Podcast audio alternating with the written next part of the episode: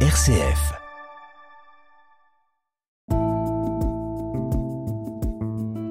Regard chrétien sur l'actualité. Dorothée Scholz. Bonjour pasteur Christian Bouzy. Bonjour. Vous êtes pasteur du Temple des Terreaux dans le premier arrondissement de Lyon et c'est avec vous aujourd'hui que nous allons porter notre regard chrétien sur l'actualité. Et je vous propose de commencer évidemment par cette arrivée de plus de 10 000 migrants sur les côtes de l'île de Lampedusa en Italie. C'était la semaine dernière, on le rappelle. Alors Gérald Darmanin, le ministre de l'Intérieur, s'est rendu en Italie ce lundi afin de faire le point sur la situation humanitaire sur place. Il était accompagné de Giorgia Meloni et de la présidente de la Commission européenne, Ursula von der Leyen. Le ministre qui a assuré mardi dit que la France aiderait l'Italie, mais qu'elle n'accueillerait pas de migrants qui viennent de Lampedusa. Alors, quel regard chrétien portez-vous sur cette déclaration, Pasteur Christian Gouzy? La question, c'est comment la solidarité va s'organiser entre les pays européens pour pouvoir accueillir euh, toutes ces personnes et quel mmh. traitement sera réservé à, à ces personnes, effectivement, et quelle, quelle part la France va prendre dans, dans, dans cet accueil.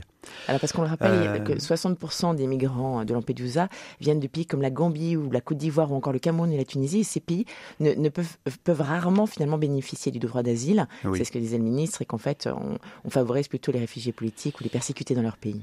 Voilà, mais on, effectivement, on propose un tri entre les uns et les autres en pensant que euh, les autres migrants qui ne sont pas demandeurs d'asile, euh, leur migration ne se justifie pas. Et là, mmh. c'est tout à fait, euh, c'est tout à fait contestable.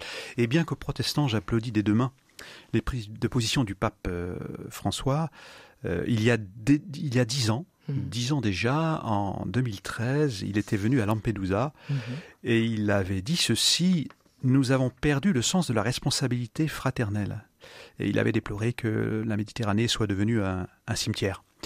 Euh, et je pense que la situation s'est plutôt empirée et que donc euh, ce que disait le pape à ce moment-là est plus que jamais d'actualité. Mmh. Alors justement, le pape qui sera à Marseille pour les rencontres méditerranéennes, ça se tiendra du 22 au 24 septembre. La cité phocéenne qui est en ébullition puisque toute une des festivités sont, sont prévues pendant ces journées. Donc effectivement, euh, cette actualité Lampedusa remet euh, au centre des débats la question de la, crise migratoire, qui sera euh, évidemment un des sujets pr principaux de, de, ces rencontres méditerranéennes.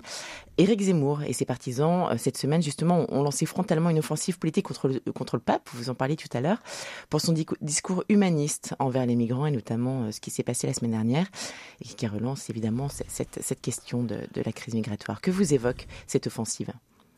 Eh bien, euh, en fait, que reproche-t-on euh, au pape, en, tout cas ces personnes que vous venez de citer, euh, bah de faire de la politique en mmh. s'occupant de sujets qui, soi-disant, euh, ne relèveraient pas de, de, ses fonctions. Et pour ma part, je trouve bien, euh, je trouve très bien et je suis protestant. Mmh. Oui, oui. Mais ça ne m'empêche pas euh, d'admirer le pape pour certaines de ses prises de position.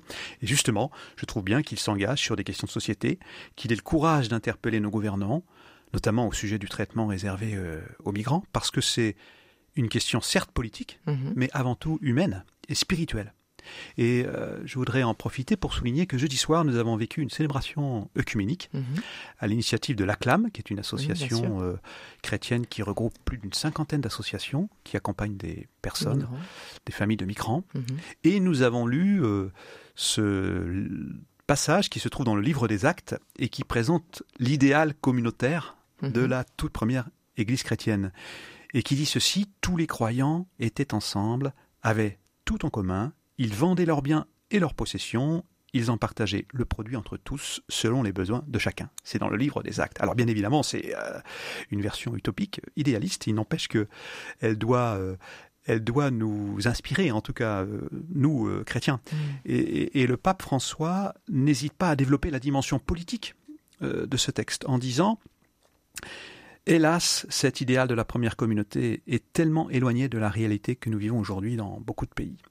Et il évoque tout, tout, le chemin que nous avons encore à faire à travers le monde pour que chaque personne, quelle qu'elle soit, jouisse d'une part euh, équitable du bien commun, pour que chacun soit respecté dans ses droits, dans ses droits fondamentaux.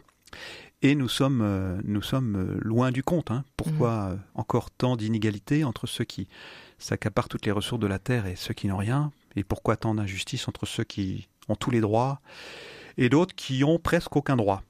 Et donc c'est révoltant. Euh, c'est ce que j'ai envie de dire, cet écart, cet énorme écart qui se creuse en, entre cet idéal communautaire que nous propose le livre des actes et notre réalité aujourd'hui. Je dirais que c'est une dissonance insupportable Mm. entre, entre l'évangile de Jésus-Christ et le colonialisme économique. Je reprends euh, tel quel une expression euh, euh, du pape François. Mm. Donc euh, oui, euh, nous sommes encore si loin de tout mettre en commun, de tout partager, afin que chacun ait selon ses besoins. Et je pense que c'est une invitation, en tout cas c'est ce que, c'est ce que je reçois moi, euh, c'est un appel à nous chrétiens retrouver euh, cette force subversive de l'évangile de Jésus-Christ, celle de son amour qui s'adresse euh, à chacune et chacun et qui fait dire à l'apôtre Paul que devant Jésus-Christ, nous sommes tous égaux. Il n'y en a pas qui sont plus favorisés que d'autres. Et devant Jésus-Christ, chaque vie humaine compte infiniment. Et je crois que c'est important que, qu'on se le rappelle. Juste pour finir, retour en France avec cette mesure qui devrait avoir une incidence positive sur le portefeuille des Français à la pompe dans ce contexte d'inflation. Elisabeth Borne a autorisé dimanche les distributeurs à procéder à des ventes à perte. C'est un filon, on le rappelle, pour lutter contre l'envolée des prix de l'essence, un des principaux postes hein, de dépenses des foyers français. C'est une vraie rupture puisque, on le rappelle, la vente à perte est interdite en France depuis 1963. Mais cette annonce a suscité une levée de bouclier des distributeurs et des critiques au sein de sa majorité. Alors, bonne idée ou fiasco annoncé, Pasteur Christian Bouzy? Bien, le gouvernement est pris entre deux feux, euh, lutter contre euh, l'envolée des prix d'une part, mais aussi lutter contre le réchauffement climatique. Et euh, on peut dire que le problème de cette mesure, c'est d'envoyer un, un mauvais, un mauvais signal. Euh, nous, Église protestante et catholique, puisque c'est la question aussi de notre regard chrétien sur, sur cette actualité-là, nous sommes dans, dans le temps de la création actuellement. Mhm. Euh, depuis début septembre jusqu'à début octobre.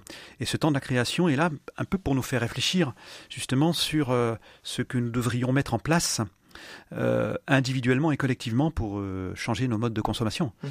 Euh, et c'est une question qui se pose bien sûr au niveau de chaque individu, mais bien évidemment au niveau des États Mhm. également. Eh bien, merci beaucoup, Pasteur Christian Bouzy, de nous avoir éclairé par votre regard sur ces actualités. Et on vous souhaite un très très bon week-end. Très bon week-end aussi à vous. À- à très bientôt. À bientôt.